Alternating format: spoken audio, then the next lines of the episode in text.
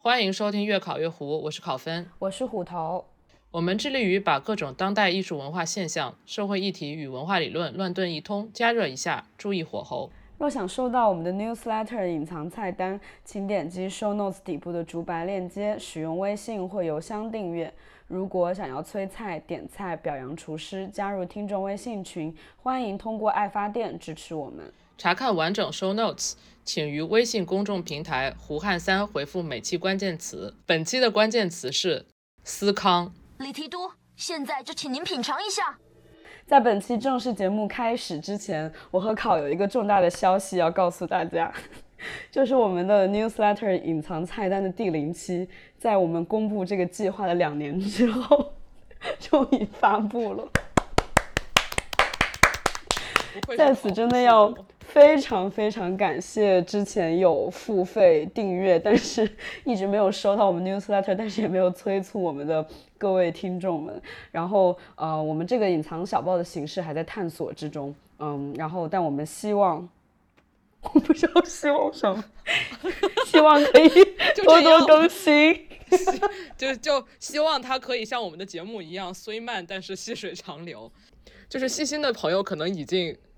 早就发现了，就是在二零二二年开始的时候，我们这个节目的片头就已经提到过，我们有一个 newsletter。当时，呃，给大家指路是说去爱发电付费订阅我们的 newsletter。嗯，当时这个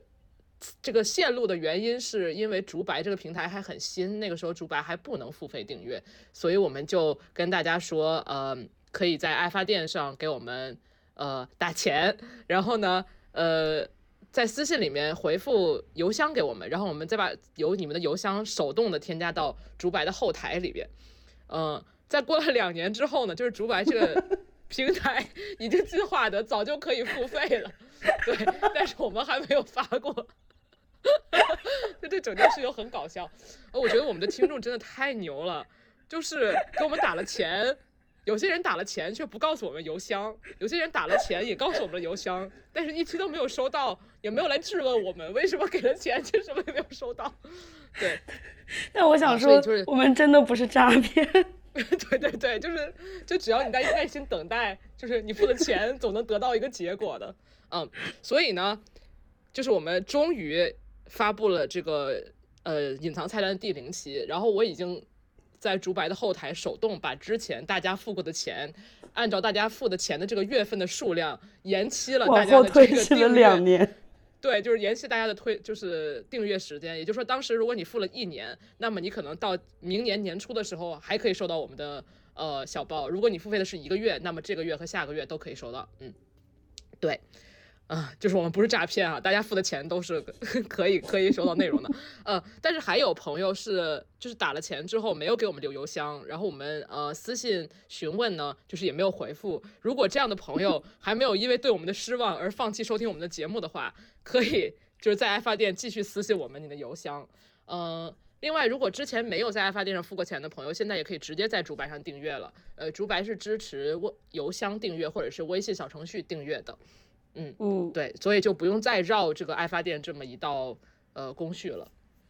对，然后当然我们这个第一个零零七是免费的，所以欢迎大家都去呃阅读一下。虽然可能希望不不会浪费大家的时间，没关系，我们浪费大家的时间，浪费了也不是一天两天了，就是已经以年为单位在浪费大家的时间。好吧，好吧，就这样吧，然后开始本期正式节目吧。对，嗯嗯。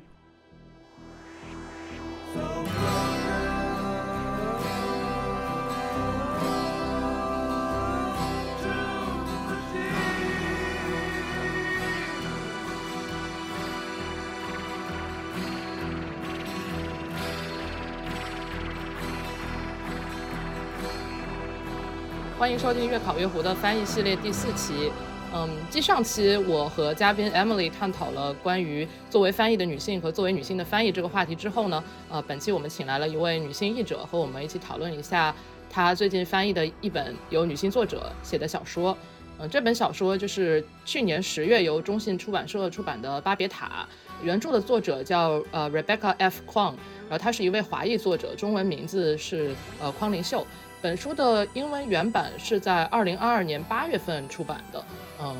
也是它也是二零二三年的星云奖最佳小说奖的获奖作品。呃，这本书的作者呢，也是一位相当年轻的女性，这是她的第四本长篇小说作品。呃，前三本呢是一个三部曲。嗯，下面请这本书的译者陈阳老师来跟大家打个招呼。Hello，大家好，我是巴别塔的译者陈阳。陈老师的自我介绍就像之前那个作为翻译的女性那一期，对，呃，我记得考老师跟 Emily 有聊到说，一般翻译很少说我是什么什么，只是说我是什么什么的翻译，但是陈老师的就是与我们上一期的主题非常相关。对，因为我特别喜欢这本小说，所以。呃，我之前就在搜索，我说这个译者是谁，然后我就在小红书上找到了陈老师，我就发私信问说能不能来跟我们录一期播客。嗯，对，所以就啊是这样的，对啊，我就是很勇的，就是直接 cold call，呃，所以对，所以就有了我们这期节目。嗯，那么本期节目我们会从小宇宙的评论区手动抓阄抽取三位幸运听众，然后每人会收到一本由中信出版社赠送的中文版《巴别塔》，所以只要大家在我们的小宇宙评论区留言，就有机会参与抽奖。在此也要感谢中信出版社的支持。不过，既然我们要讨论一本剧情非常跌宕起伏的奇幻小说，嗯，我们觉得很难在不剧透的情况下展开讨论，而且我觉得我们应该也会忍不住想剧透，所以我们在节目的第一段之后会给大家一个剧透预警。那么想看小说的朋友，没听完节目也可以在评论区留言，也欢迎大家在读完书之后再来回头听我们这期节目的后半段。那首先跟大家简单介绍一下《巴别塔》这本书的故事设定和剧情梗概吧。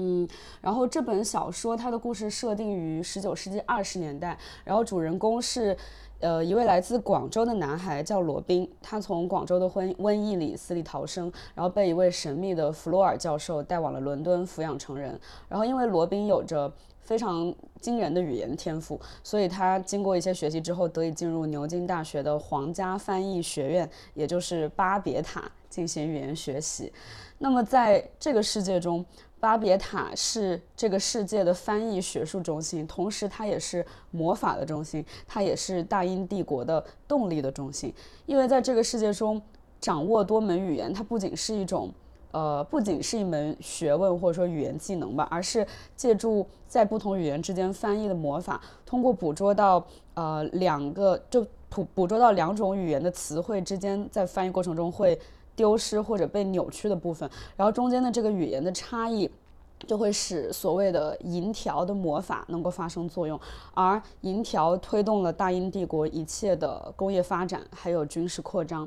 那么这本小说呢，是从青少年罗宾的视角展开的，所以前半段其实我非常喜欢，就是非常单纯的，呃，激动人心的，就是罗宾来到了牛津大学，然后来到了巴别塔学习语言的过程。而随后，罗宾与他同龄的小伙伴开始接触到，嗯，巴别塔之之后和延伸之外的一些阴谋呀、秘密社团，还有一些啊非常激动的冒险。那么，巴别塔这个世界的所谓的地图也向我们徐徐展开。而在这个过程中，罗宾他对自我身份，还有对巴别塔对语言学习的信念，也开始产生了一些动摇。所以，整个故事大概就是呃这样子，对。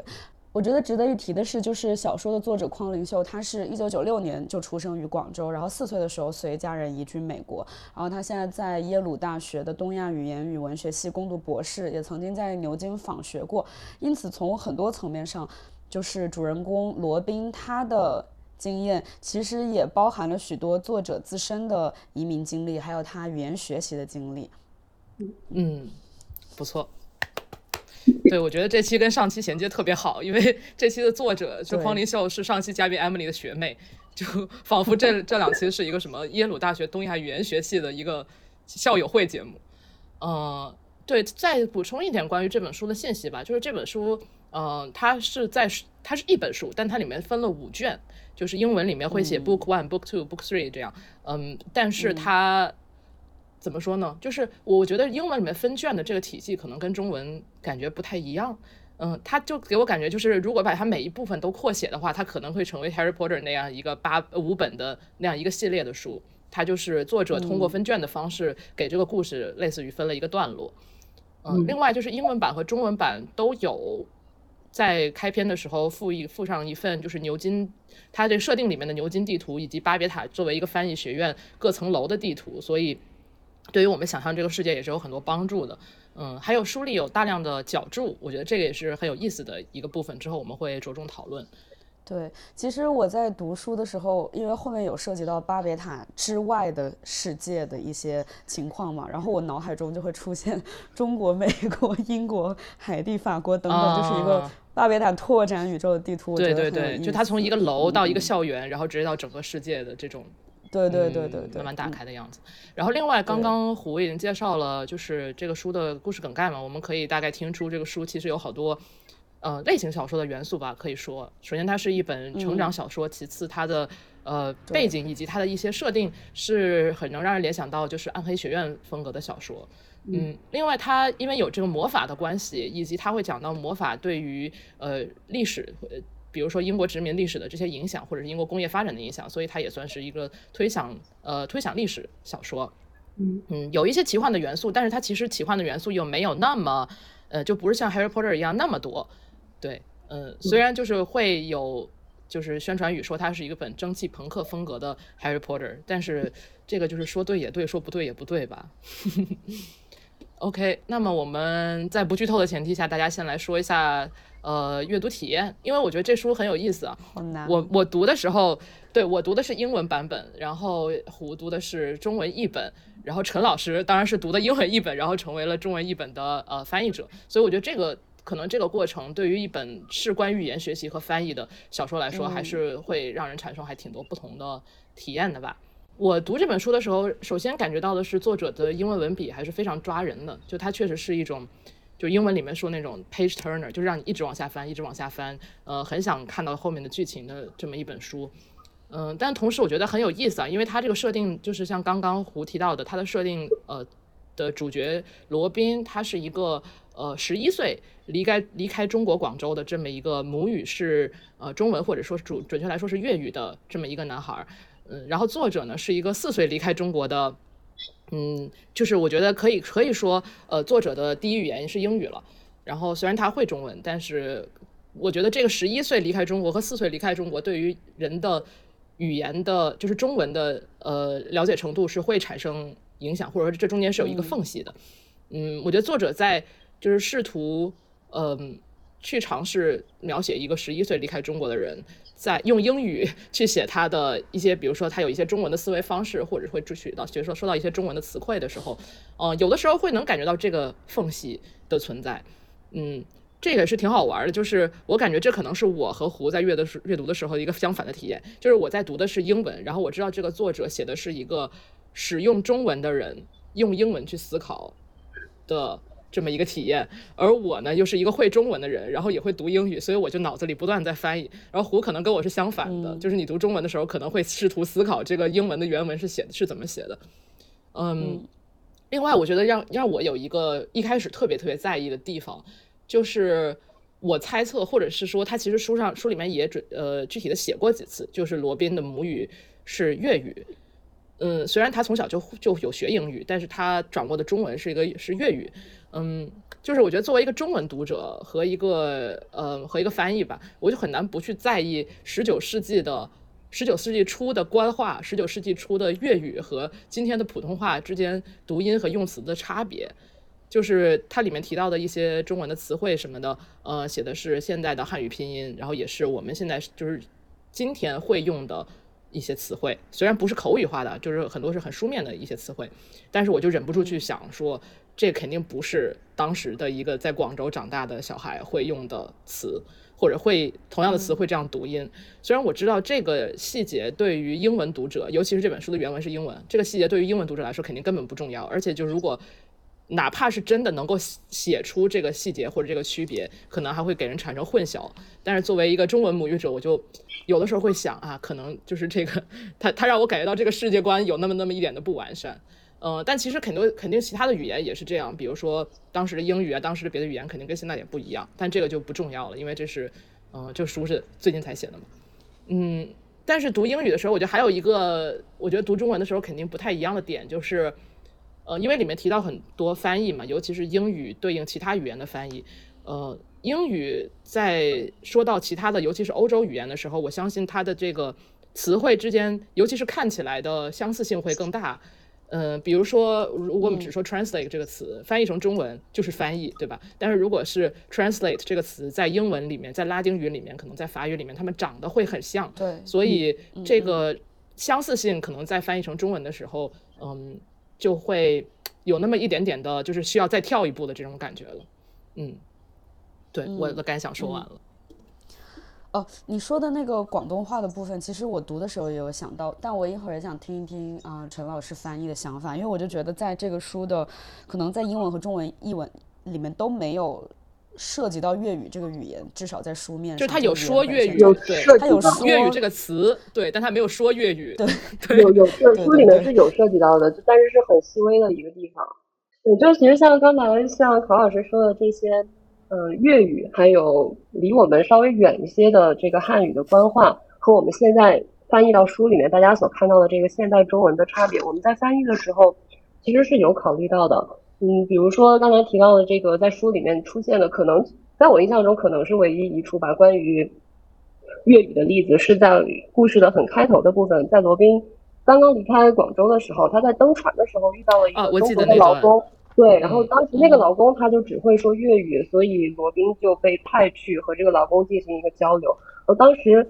那个官员，其实当时说粤语的倒不是那个老公本身在书里面出现的对话，而是这个官员他在试图和这个老公打交道的时候，他先是用很蹩脚的汉语跟他说你好，然后发现对方没有反应，然后他又试着用粤语的你好跟他说雷吼。这句话在。文中出现的时候，也是以一个英语拼写，用罗马音拼写的方式。当时我就在想，要不要，嗯，把这句直接省掉，就只说一个你好，因为他用汉语和粤语说的其实是一个意思。或者要不要，嗯，或者他一个文字，对，或者是要不要我在旁边加一个解释，比如说他先用汉语说，他先用官话说了一遍你好，然后又用粤语说，但是没有。最后我采取的方式就是想要表达他这种，嗯，不同的语音所带来的陌生感，所以最后我用的就是。也是采用了拟音的方式，用我们在 网上经常用的那个雷吼，雷吼，就是打雷的猴子的这个雷吼，就是想要把它这个嗯这个语音的差异表现出来，保留下来。其实还有书里面还有一个类似的例子，是在罗宾他第一次见到他的同班同学，第一次见到维克图瓦和莱蒂的时候，当时因为罗宾给这两个女生留下的第一印象不是很好，就就这两个女生觉得罗宾有一点直男，然后有一点情商有一点低。所以他们俩就用法文相互之间对话，是 “ce sont des idiots”，哎，这是 “tout à fait d'accord”。这句话他们俩在书里出现了，就直接写的是法语 “ce sont des idiots”，“tout à fait d'accord”。然后我们在翻译的时候也是把这个陌生的法语直接两句话搬放在正文里面，然后最后采用译注的方式添加了一个解释，因为我们当时是处在罗宾的视角，在罗宾的视角里看来，这两句话对他来说就是完全陌生的。而且这个陌生感给他带来的感官是不好的。他虽然听不懂，但是他从这两个女生的神态里面能感觉出来自己被被被价值。所以这个地方也是 也是我们在翻译的时候，嗯，考虑到了一点细微的地方。那除了这两句之外，其他大部分的像涉及到银条里面的语言啊，我们也是尽可能的保留了这个它本身这个语言的拼写，不管它是法语、英语还是其他语言也好，所以都保留下来了。嗯。嗯，没错没错，对，因为我在读译本的时候，其实我也在想这本书的原本的样子吧，就它的英文原文，它中间就是它涉及到了很多种的语言，英语、法语、呃海地法语，然后中文、拉丁语等等等等，所以我觉得当我们在阅读的时候，呃，可能陈老师要做的不仅是说把这本书里的文字都翻译成中文，所谓就是。对中文读者来说能够理解的字之之外，还有就是要复刻这个英文读者读英文原文的时候那种阅读体验，就是看到多个语言，然后把这些语言之间，因为它中有很多涉及到讲，比如说词和词之间的联系，像考老师刚刚提到的 translate 这个词，还有它也有讲中文和中文某些词之间的联系，嗯。就是我觉得，就是你在阅读的时候，你会看到这些词语的联系，然后或者像刚刚讲到，也会有一些从罗宾视角你不理解的东西。然后我觉得，在读中文译本的时候，我觉得复刻这种，呃阅读的经历吧，我觉得也是挺有意思的。对，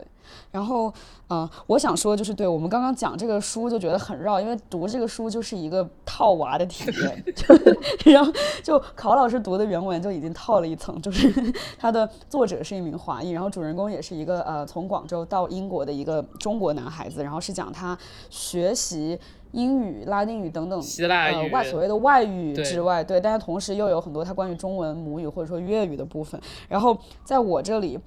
包括就像陈老师去翻译这本书，就是你的阅读体验是又套一又套一。对，而且就更何况我是一个奇幻迷，我当时发了朋友圈，就是说我作为一个奇幻爱好者啊，作为一个爱热爱奇幻的翻译，然后能够去翻译一部以翻译为主题的奇幻小说，嗯这嗯是一种很珍贵的体验。嗯真的嗯嗯，确实，我觉得应该很有挑战性，但是也很过瘾吧。对，而且我们感觉甚至有点兴奋。通过翻译这本书，其实嗯，大家如果去同时读中文跟英文的话，我觉得《巴别塔》这本书是特别适合双语同步去阅读的，因为嗯，因为它本身是关于翻译的。然后另外的话，如果大家读完中文再去读英文，或者读完英文再去读它的中译本，会发现这两种语言本身呈现出来的质地是不一样的。就我自己去读原文和读现在这个译本，我也能够感觉得到。嗯，就打一个，我觉得可以可以可以用两个比喻来来来说明这种差异的阅读体验吧。就首先我是觉得读中文的时候，因为是翻译过来的语言，所以有一些肯定会不可避免的会保留一些原文的。呃，英语本身的它的痕迹，或者说它的特点，它的这种从句套从句，或者是它某些特定的措辞，在翻译成中文之后，仍然会有翻译过来的感觉，就是这种所谓的翻译腔。嗯就我个人觉得，翻译腔并不是一种，嗯、不好的东西。它嗯翻译腔本身是一个很客观的存在嘛，但是要到每一个具体的文本当中，它可能会才会带来不同的评价。嗯，所以我读这个中译本的时候，我就会觉得它有的表达对话，特别是对话啊，它会有一种稍微有一点端着的感觉，有一点点像舞台剧上面的那种台词，它有一点嗯相对来说比较正式，特别是涉及到编辑出版，它也会有一些修改的要求，所以它读起来会比较正式，会比较的板正。那反观去读英文的话，英文就特别的流畅。我对巴别塔的英文原文特别喜欢的一点就是它能够用很少的几个词，用个别的几个形容词、副词，然后就一下子能够勾勒出一个非常让人有代入感、非常能够身临其境的画面。它这个原文的这种表达能力是我特别喜欢的。特别特别的灵动，就会让人感觉更像是在看电影。那读中文就会感觉更像在看舞台剧或者是那种话剧，它这两个是有细微的差别的。那或者用如果用食物的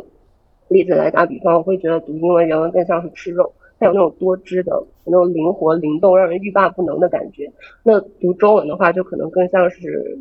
更像是吃吃吃面，或者是吃面包，或者是啃法棍。吃吃碳水，对，他的感觉是是比较扎实的，但是也是读完之后会让人感觉非常的富足，非常的充实。嗯。嗯，我觉得翻译腔这是一个特别好的点，因为这本书其实它的魔法就是关于翻译腔的。如果不存在翻译腔的话，对吧？这个魔法就没法生效了。对，就是而且我我我觉得翻译腔它本身是只有在大家读了原文又去读译文，把两个对比着读的时候，会有比较明显的感受。那像我读《哈利波特》，我就感觉不到任何的翻译腔，因为我第一次读，我读的就是中文，我已经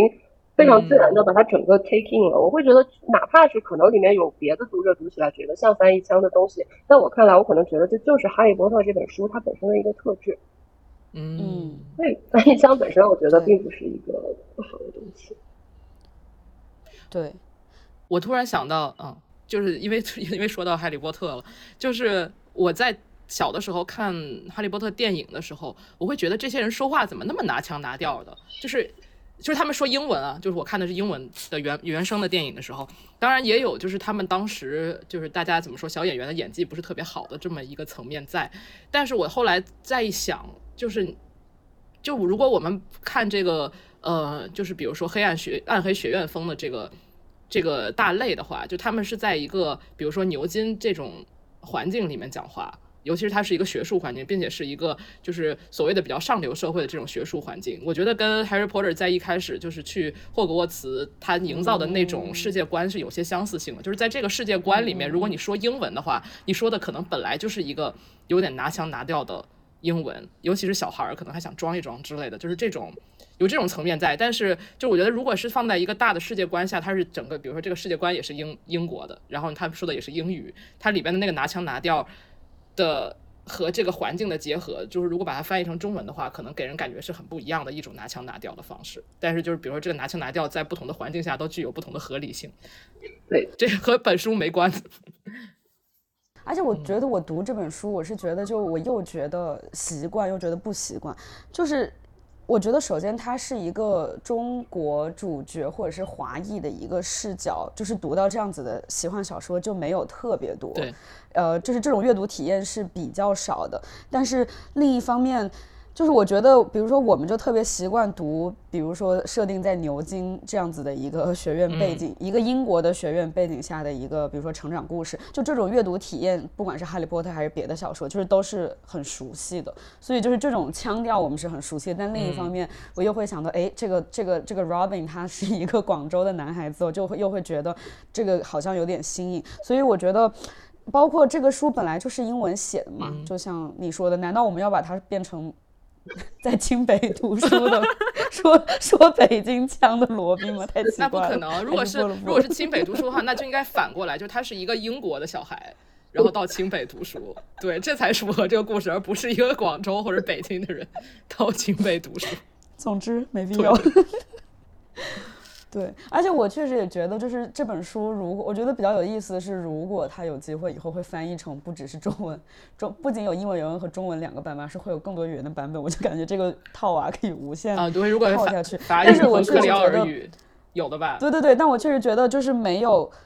不，就是没有任何一个单一语言的版本会是完整的。就是就这本书的题材还有这个阅读体验来说，呃，我觉得这个是很有意思。然后像我们的话，比如说，呃，我们是中文母语，但是也可以去读英文原文，这已经给我们提供了所谓两种体验、两种视角的机会。然后可能会更多的语言，我们就有机会可以体更从更多不同的版本来体验这个关于。语言的一本书这样子，嗯，但我觉得抛开语言本身的部分，我觉得不管是读哪个版本，我觉得这本书它的很多，嗯，故事还有情感都是让我很有共鸣的。就是他前半部分讲到他去牛津读书的时候那种，就是很很，我觉得就是很激动的心情。我觉得对于所有，嗯，就是有好奇心、求知欲或者说喜热爱学习语言的那个读者来说，应该都会觉得就是非常能够。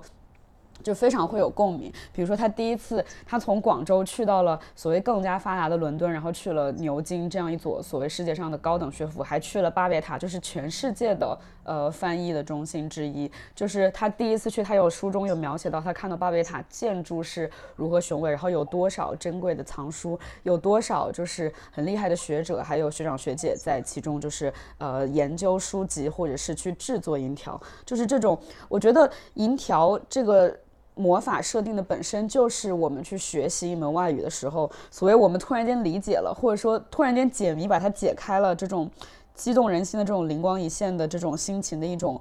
物理的形态吧。嗯，但是。呃，就是我觉得这，然后包括文后，嗯，这个算剧透吗？就是 讲到他的那个世界观 渐渐打开，呃，然后我很喜欢这个小说中中间有把，就是它不仅仅是关于语言学习或者说关于翻译本身，而是他把所谓的殖民主义、工业革命或者说阶级斗争，甚至还有鸦片战争等等，呃，历史片段，还有一些所谓真实的，嗯，一些社会挣扎，把它跟语言串联了起来。然后我觉得就让这个小说读起来好像是。亦真亦假，然后我觉得这个阅读体验本身是很有意思的，而且退一步想，就是我觉得确实学习语言在，不管是在十九世纪二十年代，还是在今天，你都会知道，呃，语言从来学习语言可能从来都是一件，啊，非常政治的事情。嗯。你你说完了，我说完了，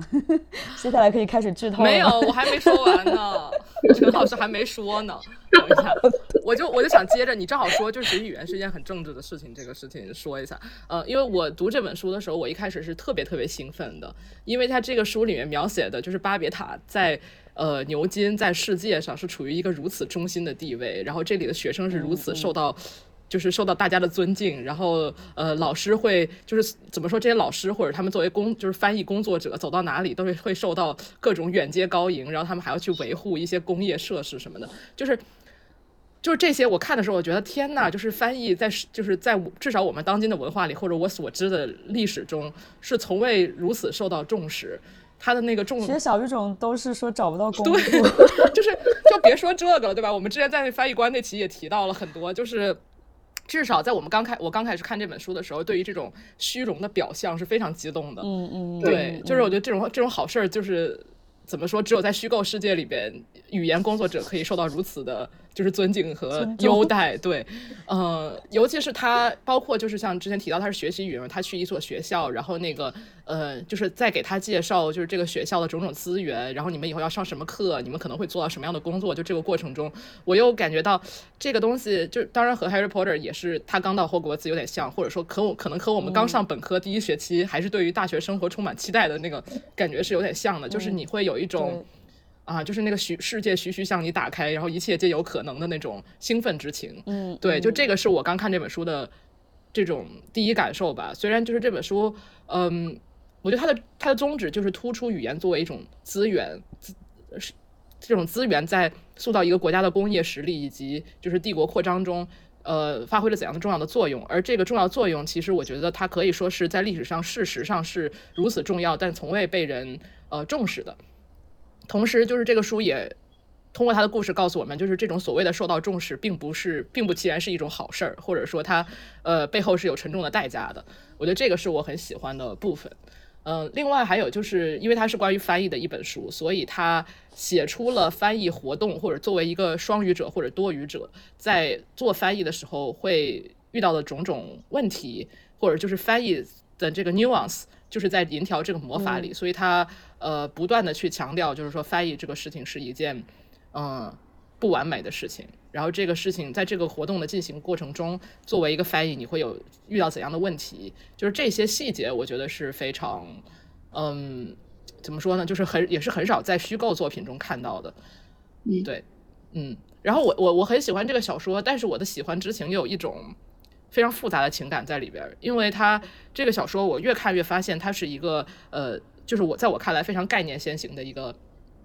作品吧，就是它之所以让我这么爽，是因为我本身也是个有点概念先行的读者，而正好这个作者的概念，就是作者重视的概念，或者他想塑造的概念，和我重视的或者是我想要看到的概念有很大的重合。包括他呃里面对于语言的重要作用的描写，他对于比如说一些性别和种族的经验的描写，还有呃他就是试图把这个比如说呃。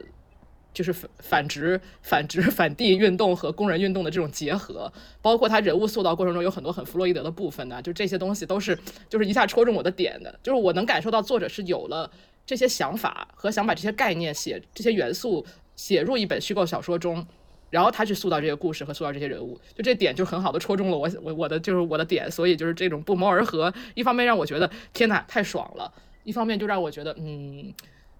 这种方法不知道，就是感觉也不是，就是这书如果它再更长，或者它故事再更复杂，或者是呃角色要再更经历更多命运之类的，可能就是它的推进方式也会存在一些小的问题的。对，但总之我是受爽到了。确实，就像我读这本书的时候，我我第一次读英文原版的时候，我读完了才发现我完全没有注意到它的副标题。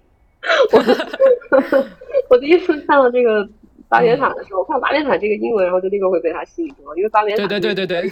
其实以前翻译的人来说，它的存在感过于强烈了，啊，以至于我忽略了它的英文版还有一个副标题叫做“论暴力的必要性”。我当时就看，其实我第一眼应该是看到了，然后我的大脑自动自动的把它屏蔽了，因为我会下意识觉得翻译和暴力能有什么关系呢？呃，所以是这种感觉。就导致我在第一遍读完整本书的时候，我觉得他这个故事前后很割裂，感觉好像前面和后面是两个，你完全把它拆开看成上两本两个故事，好像也没有太大的问题。所以整个书它的结构，我觉得它就像一个杠铃一样，它头重也不是头重脚轻，它两头重中间轻。它前面对于他在刚刚进入到刚刚来到牛津进入巴别塔学习，特别是第一学年描写的。笔墨特别多，篇幅特别长，特别的细致，然后让人感觉自己完全就沉浸在这个巴别塔的学习生活当中。但是到了他的第三学年，踏上了这次广州之行之后，然后那个情节就开始急转直下，像中间几个。等一下，是不是应该说一个剧透线了？我 我不会，我不会剧透的，我我不好，涉及到继续说。我不涉及到你说完这一段，我们开剧透线。好，就是他在对不起，他在他在中间的部分，他再次去到广州的时候，嗯，就导致情造成情节推动的几个重大的事件，我觉得发生的过于突兀、过于紧凑了，嗯让让这个情节有一种急转直下、一泻千里，甚至有一点点收不住的感觉。然后一直到了嗯最后的一部分，到了大概是第五卷的时候，然后它整个的节奏又突然的放慢了。第五卷嗯很长的篇幅描写的其实是发生在短短几天之内的事情，就变得非常的厚重，而且它的结尾本身就也是一个非常有质感、非常厚重的这样一个结尾，所以整本书就是像一个杠铃一样的结构。但是在我反复读了这本书很多遍之后，我又会发现它，嗯，表面上看起来这种两头重中间轻，但是读多了又会觉得它依然是维持了一个双线并行的感觉。嗯，怎么说？怎么解释这种双线并行呢？就是在前半部分，它主要探讨的是翻译。那嗯，通过他们上课，然后通过罗宾自己的亲身体验，还有我们作为读者可能会有的感受，都会感受到这个翻译它是不可能完美的，甚至会在这种结论重复多了之后，甚至对于我们译者来说，会是一个比较失望的现实。就是不管你怎么做，你的翻译永远都不可能完美，永远都会存在瑕疵，甚至是存在着缺陷。那这个现实就是很让人灰心的。那与此同时，和这种翻译的本质不完美相似的，又是罗宾他在后半部分的这个奋斗。就他面对的这个现实，好像让他觉得，不管他怎么奋斗，他最终这个结局大的走向是很难改变的。他整个他所面对的这个潮流，就像是一条河一样。那他所做的这个抵抗，就像是往河里面扔了一个石子，他可能会短暂的去改变这个水流的流向，甚至会对它造成一定的阻滞。但是最终的大的方向，他是没有办法改变的。就像翻译一样，他永远要面对这样一个让自己觉得很无力的现实。所以我觉得他这本书，嗯，我也看到有一些差评，就是说，因为因为这种感受让让让读者觉得最后主角的做的所有的努力都是徒劳的，就会觉得很不爽。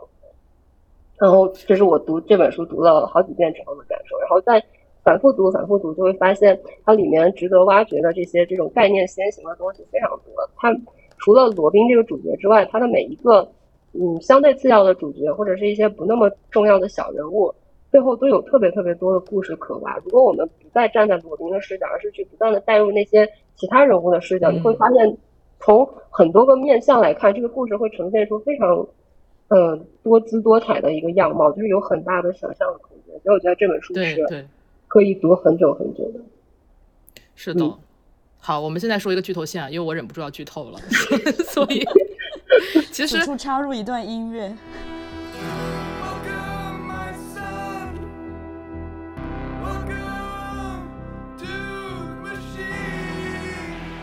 其实我们就是已经说了四十分钟，竟然才说到剧头线，就我觉得已经很不容易了。大家这我这对于别人来说也是一个完整的节目。呃，对，其实我我也是，就是在看了大概一多半的时候，我才意识到它有一个副标题，而且这个副标题是和暴力相关的。然后就中文版都没有这个副呃，因为标题过不了审，啊是吗没有啊对对，因为过不了审。哦，但是这这句话在书中有反复出现。嗯，那就很有意思了，因为我感觉就是在呃在意识到就是在注意到这个副标题之后，我对这个故事的感觉就完全变了，因为它呃就相当于说它本身。它的表面是一个呃巴别塔这样光鲜的，而且翻译非常重要的这么一个设定，这样一个世界，但它其实内涵就是全都是暴力，就是在我感觉是这样的。就尤其是我在注意到这个副标题之后，我再去想它前面的一些情节，呃，就是不是那种比较显性的，比如说他在呃去了广州以后看到的这种世界性的，或者至少是就是以更大的群体为目标，或者是为嗯、怎么说这个行动者的这种暴力，而是说我就想到，比如说他一开始在见到他的这个这个洛夫尔教授的。呃，几乎从那一瞬间开始，就是我觉得就有很多暴力在不断的施加于罗宾这个角色，只不过那个时候都是一些生活片段，所以他没有，呃，就是或者说，我觉得他是很明显的是一种我们现在可以理解到的是一种种族暴力，或者是一种呃语言文化上的对于这个年轻男孩的这么一种暴力，比如说他一开始就呃洛夫尔就让他说你起一个新的名字，就是你的名字在英国就不能用了，他的名字就被夺走了。就我觉得这个被夺去名字的这个暴力，可能是我就是在最近可能。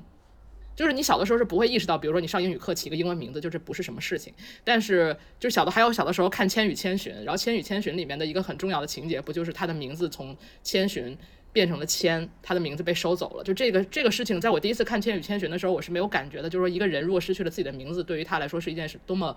就是一种多么重大的剥夺吧。但是这个这样的情节在就是书的可能头几页就已经发生了，呃，并且就是他被要求就是说你要你要用英语思考，然后但是你又不能忘记中文，就是这个这个呃里边就是反复的要求他学外语，并且要求他也不能忘记中文，但这个，东西要求他。用用，就要求他用外语去表达，然后用母语去思考。去思考。对我觉得这个东西就非常，就这种要求是非常矛盾的，就对于一个人来说是可能很难做到的，甚至是对于他作为一个呃年轻人的自我认同认同有很多很多一些毁灭性的影响的一些要求，包括就是没有，而且这个银条的设定本身就是很矛盾的，就是嗯一方面你要记住你的，就所谓对于罗宾来说，你要记住中文，熟练的可以使用你的母语，然后你才能够，呃，所谓熟练的发明和使用这个银条。因为像罗宾的哥哥，他就是因为他的母语没有那么熟练，所以他在呃一开始出场的时候，他想用无形那个银条的时候，他就。呃，忘了怎么说，或者说读音不太标准了，他就没有办法使那个银条发生作用，对吧？但是另一方面，他就又要呃所谓的忘记中文，忘记自己的中国身份，然后是要试图融入牛津的这个白人上流阶级的精英文化里边。才能让就是所谓的，就是他可能曾经他以为自己可以跟弗洛尔教授其他人一样，嗯，呃，就是成为牛津或者巴别塔的一部分。但是在故事的结尾，通过一系列冲突之后，罗宾会发现这个要求本身就是很矛盾的，而且即便他能够真的所谓的熟练的，呃，就是熟练的掌握，呃，怎么说？即便他能够真的做到这些，牛津也并不会接纳他。他们就是嚼舌人，始终都是牛津的局外人。虽然他们被尊敬，但他们不是牛津的一部分。对他们只是资产。对对嗯，对，就像罗宾，就其实后面就是在后半部分，罗宾跟他跟洛伯尔教授正面冲突的时候，当时洛伯尔教授说了一句话，我印象特别深。他说生孩子从嗯就是养育后代啊，从某种程制造后代，从某种程度上来说也是一种翻译。他这句话里面其实包含了很多很多暴力的成分。就这种就是可能可以解读为性别暴力吧，也可以解读为嗯这种强势和弱势之间的暴力。如果真的说生生孩子从某种程度上也是一种翻译的话，那洛弗尔教授他自己是原文，那罗宾是译文，那中间的这个罗宾的母亲她是什么呢？她就自然而然的承担了一个译者的角色。这就像我们历史上，嗯，从古到今都是这样，译者在绝大部分的时候都是隐身的。那就像女性在在生育的抛弃的环节中，对绝大多数情况下都是不被看见的。那其实是，嗯是他这句话其实非常非常的残忍，我觉得也是触动罗宾最后做出反抗之举的一个重要的嗯因素。对，我觉得他这里面写的就是提到罗宾的母亲，就是虽然很少，但是非常说明一些问题，就是呃，洛夫尔教授根本就不把他当一个人，就不把他母亲当一个人看待，就直接就是，呃，他不但是被抛弃了，而且他的生命也完全不重要。对，所以到后面说出这句就是生孩子，就是言语呃生产产生后代是一种翻译的时候，真的非常，就是他感觉这这就揭示了很多问题。对我甚至嗯能感觉出来，洛夫尔教授在说这句话的时候，他自己是感觉到自己非常浪漫的。嗯，对对对，但是这句话在罗宾耳朵里听起来是真的是一句非常残忍的对现实的揭露。嗯。嗯，我觉得就像呃上一期呃卡老师跟 Emily 聊的，我觉得或者说简单来说，就是很多时候翻译可以是一种处境，就好像女性，好像呃少数族裔，或者说好像书里面涉及到的，比如说。嗯，工人阶级等等，就是他们在广义上，他们都是一种处境。那么这本书，呃，就是在故事的最后半段吧，就是牛呃呸，就是在罗宾和他的小伙伴想要发起反抗的时候，他们不仅是一种翻译的反抗，或者是他们作为嚼舌人的反抗，作为一个呃牛津或者大英帝国的局外人的反，我觉得就是包括他们也联合了呃英国当时的工人运动，还有殖民主义，比如说中清政府对呃鸦片战、鸦片战争、鸦片贸易的反抗等等，就所有这些串联起来，是因为他们都是一种处境。嗯，然后从这个意义上，就是这本书的后半段才能把这些呃广义的和这些小的剧情都串联起来。就是它从一种日常性的暴力上升为一种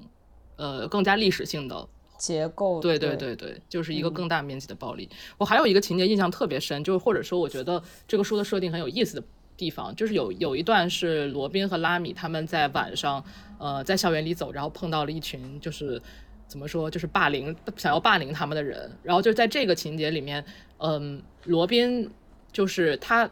因为他是一个就是重大巨头，就他是混血，所以他长得没有那么那么像一个中国人，然后他可以在一些环境中就是 passing as 一个白人，嗯，我都不知道中文就是怎么翻译 passing 这个这个概念，就是嗯，可以表面上看起来他不是他种族的这样的人吧，对，然后就那个情节也让我觉得印象特别深刻，嗯，就是怎么说呢，我此处不得不提到我最近在读就是呃关于呃马加尔尼使团访问呃清清朝廷的这个历史的书。对，然后那个对那本书叫《龙与狮的对话》，这书真的太好看了。对，然后它是一个，就它其实是一本特别干的书，是研究马加尔尼使团呃访华中的翻译问题。他就从他从从找找翻译这个是呃部分开始讲，就是马加尔尼是他们想要找到可以适合和随团的翻译是多么不容易的事一件事情。在这个过程中，他们呃见到了多少可能的人选，然后这些人选都因为什么样的原因，最后不能够呃跟他们一起，或者说对，然后这里面就谈论了当时的一些历史背景嘛。嗯，哦对，马加尔尼使团访华是在呃巴别塔这本书设定的大概五十年前，哎，不到五十年，可能是三十年。对，是一九一七一七九二年吧。对，书里也提了一句，对对对对，然后这个就是当时呃，这个先提就是关于 passing 的这个情节吧，因为当时新政府对于呃怎么说呃通事这个职业是非常警惕的。呃，如果你是给外国人做翻译的话，就是一个中国人给外国人做翻译，是有很多人身危人身危险的，甚至是可能会被抓起来杀头的。所以很多就是他们当时马加尔尼他们在欧洲呃遇到了一些就是当时呃。比如说是皈依天主教，然后在欧洲大陆学习宗教，要成为传教士的一些很少量的中国母语者，然后这些人就是有一些人就是因为担心自己的自己，比如说如果跟着使团到了北京，或者是比如说一进入广州之类的，如果是一张中国脸，然后跟着外国使团，呃，被人发现，呃，是不是会被抓走，或者会不会就是嗯被处刑之类的，他们有很多这方面的担忧。对我觉得这个也跟那个。呃，然后里面也提到有有一个人，他就觉得自己，呃，他觉得自己是一个，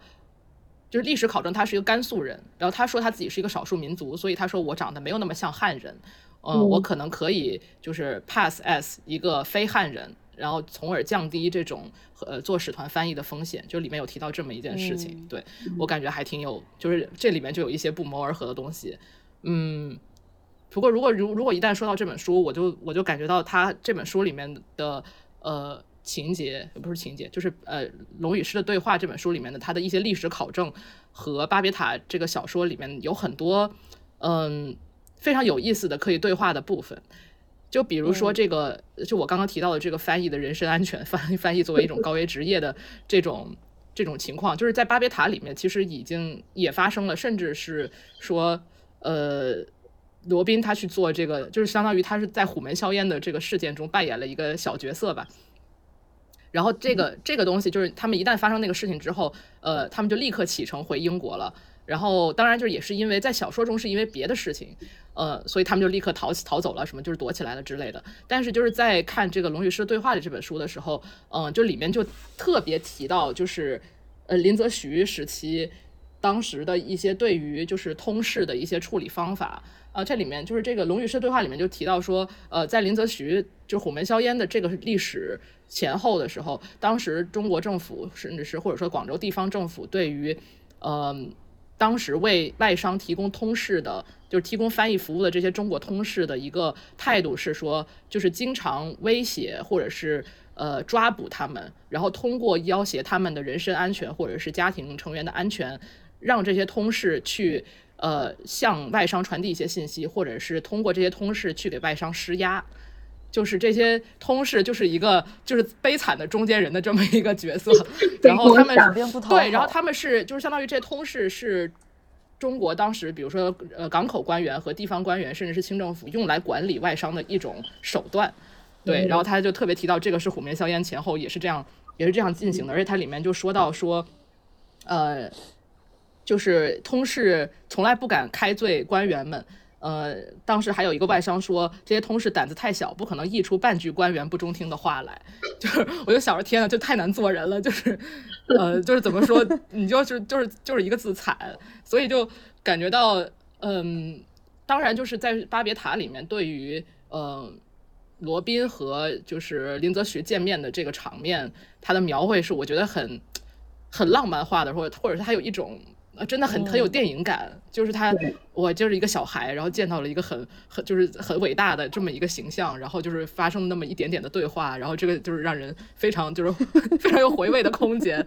对，但是我又想到那个历史状况，我又觉得天呐，就是做这种工作真的是，不过当然就是学点啥不好，干嘛要学外语啊？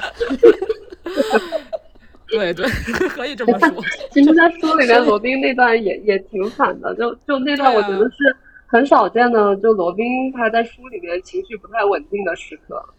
嗯，没见过大场面，因为他，因为因为他他在很多时候他都是那种有点逆来顺受，甚至就给人感觉有一点窝囊的感觉。嗯，但是他在嗯他很犹豫，对他，他在书里面给给那个呃给那个洋商给那个外国人做了几天翻译之后，就他是唯一一次，应该是在他在他真正奋起反抗之前的唯一一次，就很明显的情绪的流露。就是我我不想给他做翻译，我今天的工作任务已经完成了，我也不想跟他在一起吃饭。他要在餐桌上再叨叨，我真的受不了了，我要出去透口气，拉你我们走吧。就是就当时这种感觉，我觉得特别的好笑，因为真的那段真的觉得罗宾好惨啊，就一直被呃被他的就是你干活儿，对，干活儿，但你不能挑客户，对，就是客甲方对你很差，但是就是你的所有的客户对你都很差，就是那种感觉。但就这里边很好很好玩儿，就我看那个。也是《龙与狮》这本书里面写嘛，就是马加尔尼使团他们里面的一个官员的儿子，呃，当时在访华的时候是十四岁，然后这个小孩被就是被说，呃，这个小孩是非常有语言天赋的，他只学了一年中文，但是他可以，呃，就是他和在乾隆的几次见面中都非常得到了乾隆的赏识，并且乾隆给了他好多小礼物。然后这个小孩就是小斯汤东，他后来也写了很多书，后来成为一个汉学家，就这个形象也是蛮有意思的。但是这种情况在就是当时那个历史时期是一个极少见的情况。就我看这个龙与师对话的时候，我就感觉到，嗯、就我们今天想象的翻译服务，或者说作为翻译的这个这个职业，是多么的晚近的一个事情，尤其是。呃，也不能说晚近吧，就是翻译是自古以来就有的，并且成规模的，呃，甚至成集团的这种翻译也是自古以来就有的。但是，就是这个龙与狮的对话里面，他写到的这些历史资料都说明，当时想要找到一个能够进行中英翻译的人，是全世界都翻不出来的。就是他，就是马加尔尼他们，首先是确定他们在英国找不到这样的人，而且就是他们在欧陆也寻找了很多，然后发现他们找到的人多半都是呃，比如说他们找到的那些传教的呃，因为传教原因去欧洲学习的人，他们是会中文，然后会拉丁语或者会葡语会之类的，就是没有人会英语。他们需要的这个就是跟他们一起走的很多，或者说跟他们走过一段的，或者是给他们提供服务的很多翻译，都是通过中文翻译成拉丁语，然后再由他们，比如说英国的官员或者懂拉丁语的人，从拉丁语再翻译到英语。就是现在是很难想象你在就是整片大陆上掘地三尺都找不到一个会中 就是会会会中英两国语言的人这种这种事的，但是当时就是就是没有，嗯，对，但是因为大英帝国的崛起，对其他的语言相比也比较晚嘛，而且一开始都是通过传教，后来才，呃，才会更多的是通因为贸易原因来进行这些文化交流。就是我突然间想到，因为我们国家最近几年一直在推行“一带一路”嘛，然后在我们本科学校很直观的能体会到这个政策的一些布局，就是呃，我们学校一些比如说学法语或者西班牙语的同学，他们有一些会可以愿意得到外交部的资助，比如说去巴黎学习三到四年，去学习一个非洲的小小小小非洲国家的语言，小小小语种。然后这个语言是在全世界可能他们是唯一几个会能够有机会做到中文和实现中文和那个语言互译的人，但他们就是需要几年的时间，通过呃法语去学习。那一门非洲语言，对，就是这种例子还挺多的，而且我觉得最近十年吧，至少就是呃，至少在我们这种所谓的语言类大学里面，就是会有很多这样子的教育项目出去。对，我觉得这点在这点在 B 站上其实也挺直观的，能感受到的。就十年之前学小语种的话，可能像冰岛语都会算小语种，然后现在在 B 站上，你想学什么奇奇怪怪的语言都可以。就嗯，我我之前就看到过埃及埃及语、埃及象形文字和玛雅语的教程，这都很很严肃正经的教程。B 站好厉害啊！对，就感觉现在现在就作为作为中国的大家来说，中国人就开始越来越去关注世界各个嗯。大大小小里的语言。对，我觉得这嗯。个就是非常说明，就是一些政策也好，或者是国家战略的推行，以及可以简单来说，就是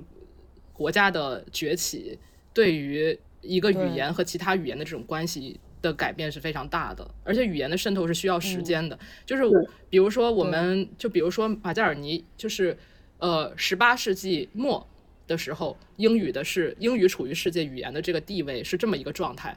到五十年后，就是十九世纪中后半期，就是已经是完全是另外一个状况了。而这个，而且这个状况的改变，完全就是因为就是英帝国的崛起。所以，嗯嗯，对对，所以我感觉就是有的时候想想也挺有意思的，就是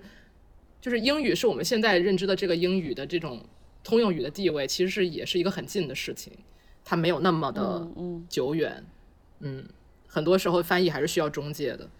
就哪怕现在我们感觉世界版图已经打开到这种程度了，但是还是有很多语言是没有一个，比如说对应中文或者对应英文或者对应什么语言的这种翻译的。我觉得这个好神奇。对，但是对于这些国家来说，可能加入“一带一路”，他们就可以 被纳入这个中中中文和 中国贸易的版图。笑死！什么什么突然就突然就变成，确实确实是确实是。对，就是没有这个东西推动，确实你中，你比如说你任何一个中国人都很难，除非你去做当去当地，哪怕你去去，比如说去非洲做生意，而且他们为就没有必要，是吧？对对对就没有嗯必要。对，怎么突然说到这个？文化输出，对对对，嗯那突然就很危险，你知道吗？你提到这个事情，那我都不好，我怎么我都不好意思往下说了。是一个像什么英语的暴力呢？怎么就变成这样了？就是就是很难展开了暴，力是一个，你又就聊死聊死了。我不说了，你说吧，我刚说好多了，就是好好，我们我们扭扭转一下那个。收回来，收回来，我刚我刚说怎么帝国的扩张，你就跟我“一带一路”，怎么回事儿？哎，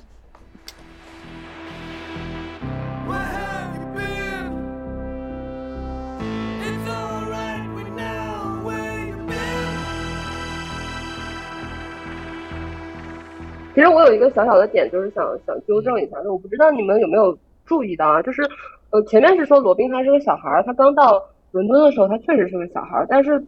嗯等到他进入牛津的时候，其实牛津的他在巴别塔的这个学习跟我们大学学习是接近的，嗯，就他在见到林则徐的时候，他其实已经是一个二十岁左右的很很成熟的年轻人了，而且书里面也有、嗯。也有描写，就是说他在学校里面，其实他的外貌啊，他整个的嗯形体和气质都发生了很大的变化，他已经不是嗯当初那个唯唯诺诺的小男孩了，他已经是一个非常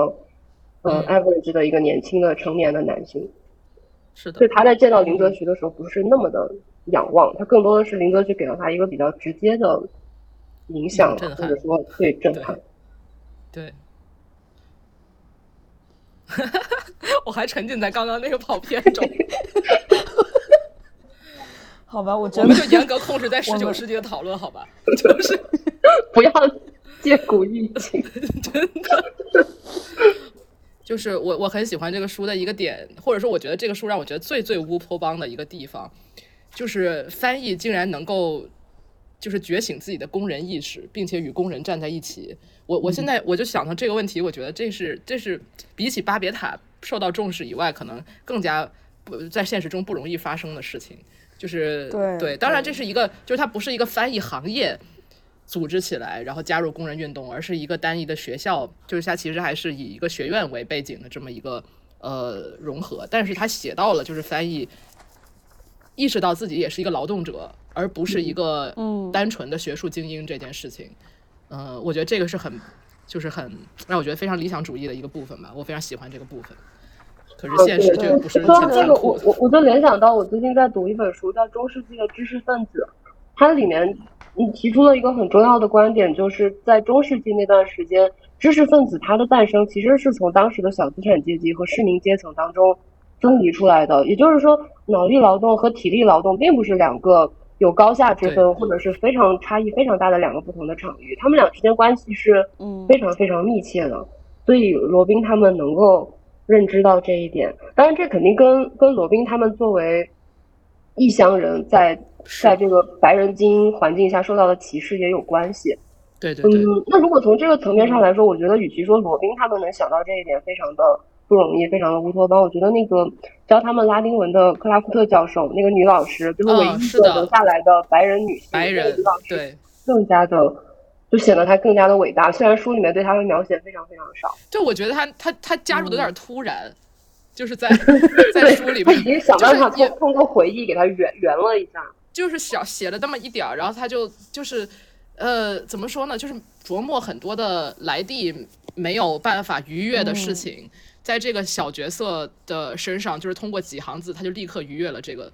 这个鸿鸿沟也好，或者说也可能是他更加成熟，或者他的遭遇更不一样吧。反正就对就我但看到那一点儿的时候，但是但是你不觉得现实中有的时候就是这样吗？就是有的时候我们期待很多的那个人，他啊对我们没有对对对回应，但反而是一个我们平时没怎么注意过的人，他能够在关键的时候站出来。好想看一个以这个教授为主角的故事啊！对啊，想看他的说一 POV。个番外，这个这个叨叨一直在蹭我的手机，我不知道我这段录成什么样，就他 别蹭了！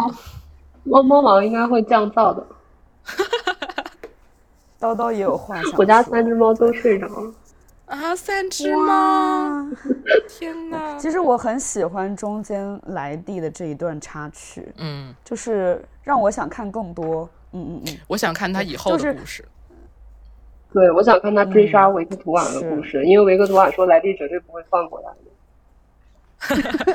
我觉得这两个女性就是会非，她们俩非常精彩。我觉得维克图瓦也非常精彩，而且她们两对她们两个都是非常，就是她们都比罗宾要，我觉得她们都比罗宾要坚强果断。对，就相比于男生宿舍这块，我更想看女生宿舍他们那几年里的故事。就罗宾跟拉米他们这边一直是岁月静好的，岁月静好，但是真的，他俩就差谈恋爱了，就是。对，但是维克托尔跟莱蒂之间一直就是那种，就是像那种双星系统一样，对，就他们之间不断的就分开了又难受，然后靠近了又互相搭的慌，就他们俩之间很有张力。想看这个番外，就我觉得这个书里面比对，较而且看到看到前面莱蒂的插曲，会觉得，呃，一方面很可惜，但是又让人觉得非常激动，就是他在后面带人出现的时候，这种哇哦，必有回响。对，而且我我觉得加入莱蒂这一段对完整这个故事也是很有意义的，因为我就是像刚刚有讲，前面有一段我很喜欢的那个是，嗯、就是安东尼跟罗宾的对话嘛，然后就是安东尼就说，就虽然说他们是在讲一个战略啊，就说我们要把这场革命塑造成一场阶级之战，而不是种族之战，就是如何能够聚集更多人的力量。然后他就想说，嗯，那他的原文是我们只想着自己作为个体所遭受的苦难，这个国家的穷人和中产阶级没有意识到，他们与我们才更有共同点，而不是同 Westminster 的那些人。嗯，对，嗯，然后我觉得这一段就，呃，但是紧随其后就是一个关于莱蒂的插曲。我觉得就是莱蒂的故事，让读者可能就，就是你回想到你刚刚读的这段话，然后你再看莱蒂的故事，可能你就会觉得。就是为什么会让你觉得很可惜？就觉得哎，为什么莱蒂没有意识到呢？但是我又觉得这个是很真实的，嗯，就是没有那么简单的。我们没有那么简单，对，或者说我们也很难去苛求别人对，因为自身的种种经历，嗯、而没有选择更坚决的去放弃一些东西吧。对，嗯，而且我觉得作为一个女性读者，就是对莱蒂的那个，就是对莱蒂的这段背景，我觉得大家会非常有共鸣。对，这点是书里，嗯，可能因为篇幅或者主题的原因没有展开去写的，嗯就是莱蒂她作为一个女性，她在那个环境下所遭受到的一切。对，对这就是为什么这两个女性看起来比那两个男生要要成熟和果断很多。就是在那个时代到达这个高度，女生要比男生付出，就是哪怕有种族因素在里头，经历更多对，但是依旧就是哪怕是这个交叉性很难判断它发挥的作用的强弱，但是同女性还是要就是受到更怎么说呢？就是经历更多才能到达这个位置吧。对，他要付出更多的代但我。在想，哪个年代女的比男的对对经历更多？我又挑起性别对立了啊，不好意思。就是女性付出的嗯代价大到，甚至她在达到获得了某一个身份，比如说作者或者译者的时候，然后别人甚至要特地去强调一下，这是一个女性作者或者是一个女性嗯读者。对，你说到这，我就联想到最近我看到，呃，就因为年初嘛，各大出版社都在发布今年的出版计划，然后有一家出版社，他们今年就是会出很多的女性奇幻，呃，女性的科幻和奇幻，然后在这个他们的出版计划发了之后，就有人吐槽说，嗯，说说这个很政治正确，就只出女性的 作品，然后说把整个科幻界的风气都给带歪了。然后我当时就觉得，就第一反应看到这个会觉得这这种言论很蠢，但是在转念一想之后，就会觉得其实我更希望的是看到在某一个时间段，不会再有人去强调女性的这个身份，因为当时是男性作者、男性写科幻的时候，没有人会强会去强调他们男性的身份。所以我就希望有某一天女性的地位能够上升到真的不需要我们再去再去标榜自己作为女性的这个身份。嗯就像希望莱蒂她，她我是希望来能够看到，如果能有莱蒂的 POV 或者是她的番外篇的话，我是希望能够看到她不要再去强调她作为一个女性付出了多少，而是她作为一个学者，或者说她作为一个和罗宾他们这些异乡人相对的，就是一个英国的本地人，他所付出的努力，我觉得这才是一个嗯正常的，或者说是一个应该有的状态吧。嗯，我觉我其实挺就对他，就是作为一个英国本地人这个点还挺感兴趣的。就是嗯，因为我呃，我又在联想 Harry Potter，就是 Harry Potter 里面特别重要的一个情节就是放假回家。嗯这么一个，就是每年他们都有圣诞节嘛，然后就是有，嗯、然后 Harry Potter 这个主角就会，他是一个可以说是无家可回的人，嗯，对，但是就是在这个这个巴别塔这个作品里面，这四个主角，嗯、他们都可以说是在不同意义上的无家可无家可回，但是莱蒂他又是一个本地人，就是我觉得这个里面的。嗯，一些他和他的家庭的张力，就是让我想要看到更多。但是，对，就是但是也这个书也没有写到那么多放假的事情，他们就特别努力学习。真的就有一种，就是我看他们，但是但是真的这个区别也是很大的，就是说 Harry Potter 还是中学初中生，他们是大学生，这个是不一样的。但是就是这个书里边让我觉得哇，就是有一种，甚至就是怎么说呢，他也不是呃，他给我的感觉很像是对于常青藤学校的描写。就其实我很我因为我也不了解英国本科是一个什么样子，但是他的那个他的对于这些就是精英学生刻苦学习被期末折磨的要死要活的这些描写是非常常青藤，就是很 Ivy League 的一些描写。对，嗯，但是哎。要是能够，就是这个也是可能刚开始看书，像之前我们上次讨论的时候，我也提到，就是说，如果这个书的第一视角是一个女性的话，会有一些不一样的东西，但同时也可以理解我觉得它会有更多更复杂的层次需要去需要处理。对，可我可以理解作者为什么选一个男性，因为本来需要处理的层次已经很多了，但是嗯嗯，又让你会觉得对于这些就是他的女性角色也很也很让人着迷，很想想要知道更多。对，哦，还有一个我呃我觉得特别有意思的地方，这个书里面有一段情节，就是他们刚好像是他们刚入学的时候吧。啊、如果我说错了，陈老师请纠正我。就是他们，他们这他们这四个学生不是就是怎么说，从外表看起来非常的多元。呃，然后就有一个有一个类类似有一个教授说了一句说啊，你们是不是啊，今年就是我们这个口，我都不知道中文，就是我只能说英文了，因为我看的是英文，就是说他们啊，就有一个教授评论说，哦，你们在 diversifying 这个 cohort，然后然后是 Playfair 还是谁说了一句，就说啊，你不要就是不要管这种 departmental politics 的事情，对，然后我当时就看到这个，我觉得哇，就是这一下就点到了一种怎么说，很有现在当今美国就是就是有一种。就是学院多元文化主义的虚伪，就是你，他他其实就怎么说，这个多元文化主义或者说你要 diversify in the cohort 本身是非常具有必要性的，但同时你通过这个书的情节后面的一系列的发展，你又知道这种这种 diversifying 就是这种多元文化，并不是为了，就是并不是为了让不不同的人接受更好的教育，而是为了丰富你的这个学校丰丰富学生能为学校带来的资源，资源对对，就是这个这个怎么说？这个内核其实和和美国在做的事情，或者说很多就是就是怎么说？高校为了让自己更有资源，他去进行的一些招生策略，呃，是很就是是完全不谋而合的这种。他我觉得这作者就是有在批评这个，或者说他从从一个他自己本身也是处于美国呃高校里边的这种处境，他就可能很难忍住去点评一下这个事情。对，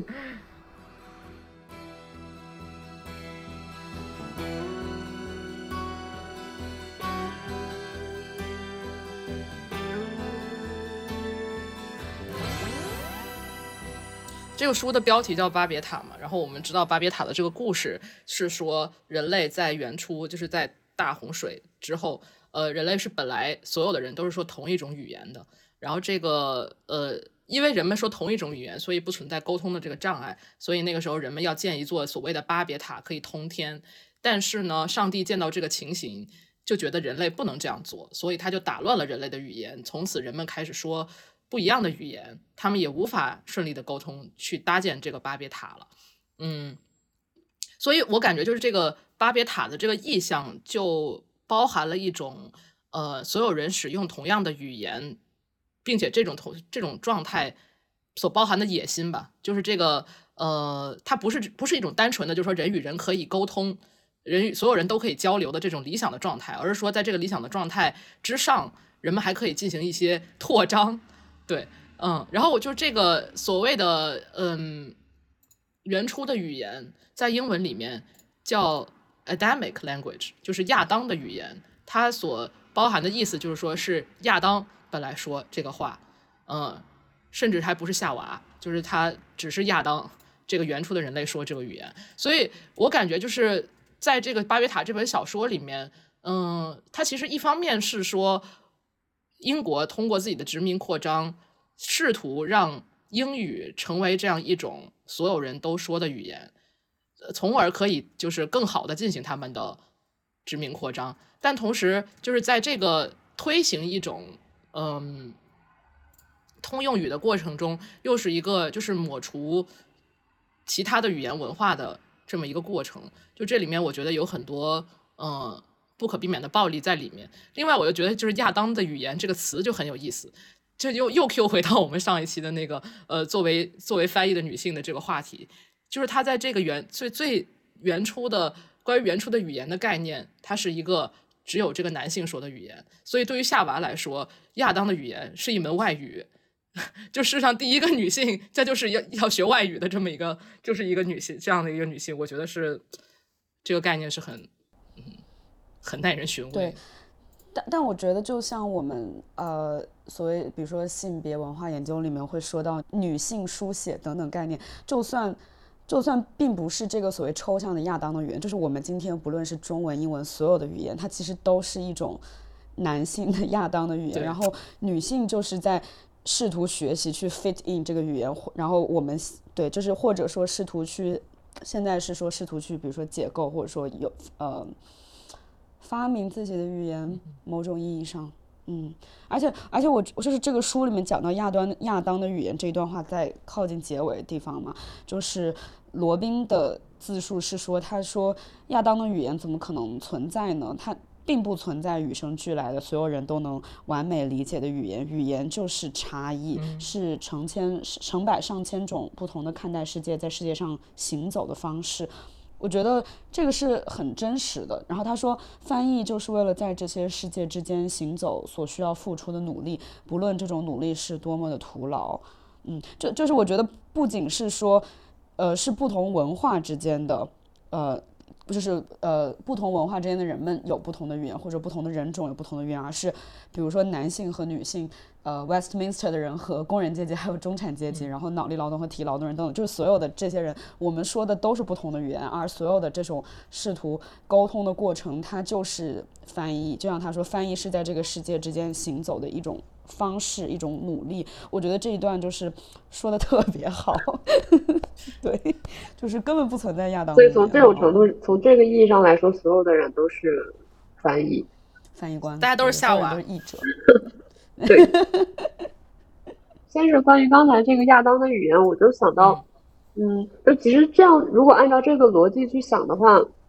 就又是会觉得罗宾他的努力其实是很，真的就是很徒劳，很让人心疼的。为什么呢？因为其实，在书里面，像他们跟其他的赫尔墨斯社的成员在交流的时候，已经是其实已经揭露了这个最后的谜底，就是像凯西说的，他这个整个帝国，他在殖民的过程中，他这个殖民的过程本身就是一只，嗯、一个巨像一个巨大的贪婪的动物，它不断的在吞噬周围的资源，然后最后其实会让把它自己给压垮的，因为。嗯，像大英帝国的这种殖民，它需要罗宾和拉米和维克图瓦这样的人，因为需要他们的外语，但是在需要外语的同时，又希望他们忘却自己是外国人的这个身份。也就是说，这个帝国的殖民试图把语言本身和它背后的文化和它背后蕴含的这种民族身份给割裂开来。嗯那这个这种想法或者说这个策略本身就是不客观的，就是不可行的，所以最后必然的就会导致它这个语言，它在向外去寻求或者说去猎捕新的语言的过程当中，会让自己的英语本身占据一个本位的位置，然后是这个本位的英语不断的在向外扩张，然后最后就会他试图把英语变成一种当代的所谓的亚当的语言，去侵略所有的，去侵略其他语言的生态。我觉得“生态”这个词用在这里很恰当，它就像是英语就嗯在这个故事当中啊，这个故事的结构之下，它就像英语就是一个不断繁殖的这种优势物种，然后它在侵蚀其他物种、其他语言的资源。但当最后它占据了所有的土地、所有的资源之后，那这个世界上就只有它，那最后它赖以生存的整个生物圈也就随之也就溃败了。嗯所以，如果是按照这个逻辑往下走的话，哪怕罗宾什么都不做，就让他帝国殖民扩张这个自我吞噬的过程自然发生，它最后也是会毁灭的。那就是罗宾条就会没有，就会失去作用。对，然后罗宾他就好像在这个过程当中，嗯，他就就就燃烧了他自己的生命吧，付出了他自己的生命，然后想要去加速帝国毁灭的过程，但是他到底他自己付出生命的这付出生命的代价之后，他换回来的成果有多少？他争取的时间是几年还是几十年，我们都不知道，所以就会觉得结尾特别的。嗯，悲怆或者说特别的无力，甚至如果有我们站在上帝视角的话，会觉得他做的都是无用功。嗯，呃，这这就是大英帝国的 Death Drive 我。我突然间，我突然间有一个脑洞，就是所说的这种翻译的这个身份文化身份的挣扎。那如果是机器呢？如果是 AI 呢？就是你让 AI，比如说去学习这样一门语言，但是 AI 它可能就是他不会有这些呃要不要忘记自己文化身份的这个烦恼。那如果是机器可以去做到这些事，机器翻译可以去做到这些事情吗？我之前不就是就是说那个龙与狮的对话里面就就提到当时通事的惨状嘛，就我觉得，就是翻译它不能对机器没有办法背锅的。机器不能对机器不能用来成为要挟，就是比如说你想要控制对方的一个手段，所以稍微拉回去一点点，就是。嗯，我感觉这是一个特别有意思的话题，就也是看这《龙与狮的对话》里面，里面就是不断的提到，嗯、他们找到了一些可能的翻译的人选，但是在与他们接触的过程中，呃，就是比如说马加尔尼的这些这些英国使团吧，就是使团的这些人，他们就会不断的去呃质疑这些翻译的忠诚性。嗯，就是这个，因为他们找到的人，比如说他们可能有的是有传教目的的，然后有的可能是属于嗯。就是不同的利益团体，或者是来自不同的地方，因为他们自己没有能力培养自己的翻译，所以他们总是在怀疑他们找到的这些翻译的忠诚性。嗯，我觉得这个就是其实非常说明这个就是像巴别塔里面帝国对于翻译的要求，就我感觉这个可能也是所有的呃场景下对于翻译的要求，以及翻译之所以会成为翻译，他所要他经历的训练，以及这个训练给他的个人带来的改变，就是这个。这个东西和这些对于忠诚的要求是有一些根本矛盾的。就我觉得不是说翻译肯定会是叛徒，但是我觉得所谓的忠诚，它是一种，呃，基于一个单一的视角或者是一种单一的意识形态，呃，所发给人的一个标签，就是说你如果是非常坚持某一种单一的视角或者某一种单一的意识形态，你可能会被认为是忠诚。但是一个呃一个好的翻译，可能就从根本上不能只有一种视角，或者说。嗯，所他他也不可能只接收一种单一的意识形态，就我觉得这个是根本根本矛盾的一件事情。所以，呃，其实我觉得这个这对于这种对于翻译的要求，和陈老师刚刚提到的那种就是帝国的呃逐渐的吞噬自己的这个过程，我觉得是有一些相似性的。就是你不能既要又要，就是你不能要求一个人，嗯，他又能这样，同时他又能那样，这是根本不可能的事情。嗯嗯。嗯，而且我讲呃，对我讲的时候，突然间想到，其实可能如果脑洞开，比如说用机器或者 AI 去翻译的话，这个 AI 它也并不一定是所谓完全中立的中立对完全正确的，因为比如说就是实际情况，比如说像今天，当我们要去，比如说中译英或英译中的时候。嗯，比如说国内的一些翻译软件，比如说讯飞，算是国内，就是就是这些训练这个 AI 的语料库，它本来就不是 open 的，它不是流通的，所以说海外的 AI 它。对他们语料库不一样，所以这个 AI 的翻译它也肯定是不一样的。你怎么回事儿？你的你的这个自我要求不够严谨，我自我审查对不过严你自我审查 能力有欠缺。对，但这确实是这样的，就是你就是就是 AI 它也不是它也不是中立的，因为人类的语言本来也不是中立的，对，嗯我觉得世界上已经存在的东西就不是。对，在现实当中，翻译在很大程度上，它承担的是一个润滑剂，或者说是一个背锅侠的角色。就是从这个角度来说，翻译不太可能，特别是口译，不太可能被机器轻易的取代，因为机器是没有办法背锅的嘛。嗯还有就是翻译，它所谓的这种忠诚吧，我觉得译者很重要的一个能力就是他能够，嗯，站在不同的立场上思考，他在任何一个立场上他都是舒适的，就他不会说我觉得，嗯，英国人或者美国人的想法我理解不了，我很奇怪，不会这样，他能够理解，他的忠诚只不过是他自己选择站在哪一个哪一方而已。但其实他站在任何一方，他都会很很都是很自在、很舒适，不会有理解上的尴尬。好吧，最后就是再稍微拉回一下到呃这次的嘉宾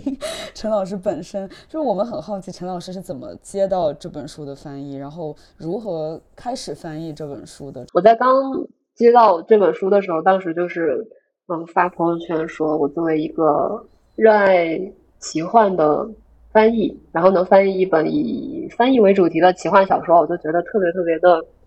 开心。但是你这听起来好像有那种命中注定的感觉，其实并没有。其实我接到这本书是非常非常偶然的。一开始我是看到了另外一本书的译者招募，是一本。也很有意思，是一个法国作者写的关于日本的小说。嗯这个作者就是《刺猬的优雅》的作者，他写的新的作品啊。这本书现在中文版已经出来了，也非常好看。我可以小小的推荐一下，叫做《狐狸的灼心》。当时我我一开始想要来翻这本书，但是我在读了嗯读了读了原文之后，我觉得它里面对于日本的描述，我我没有办法共情，因为我对日本文化的了解几乎为零，所以我觉得自己很难驾驭这本书，就放弃了。但是就接着紧接着几天之后，然后就嗯，编辑老师就发了另外一本，就是这本《巴别塔》的译者招募。当时他对这这本书的一句话描述就是像蒸汽朋克版的《哈利波特》，所以当时我就被吸引了，因为蒸汽朋克这个是我很喜欢的东西，然后《哈利波特》也是我熟悉的奇幻小说。所以我就去读了这本书，结果就像刚才说的一样，我发现这本书跟我想象的，完全不一样。而且特别是当我带着这个像哈利波特这个标签或者这个预期去读的时候，我觉得它跟哈利波特一点也不像。就唯一能沾上边的就是前面那段在对，牛津学校里的校园生活，但这也，嗯，这也他也而且他也不争气朋克，说实话，对，就是它只是跟只是跟工业革命跟有点争气，但是完全不朋克。对对，它跟工业革命有关系，但是跟朋克真的他哪儿哪儿也不挨着。没 就是说，它像哈利波特我的理解可能就是因为哈利波特里面的校园生活，它也是以圣三一学院，然后以牛津、对剑桥这些老牌精英院校为蓝本写出来的。但抛开这点，秘密社秘密社团搞革命，对秘密社团、暗黑学院这种，但 抛开这个大类来说，他们俩真的没有太多的相似之处。所以，嗯，我觉得抛开这个期待去读这本书，可能反而会有更多的惊喜，不然会失望的。嗯嗯，我觉得不会失望。对我来说，就是蒸汽朋克，哈利波特，这是 understatement of the century，就是完全，就完全完全没没有就是提到对于我来说这本书的魅力。确实，对，嗯，对他要说是什么，就是呃。奇幻版的什么那个语言语言学校手记什么的，我可能会更加吸引我。对确实。对，OK，好吧，大家记得留言哦，我们要抽奖哦。如果你听到这里还准备读这本书的话，哈哈哈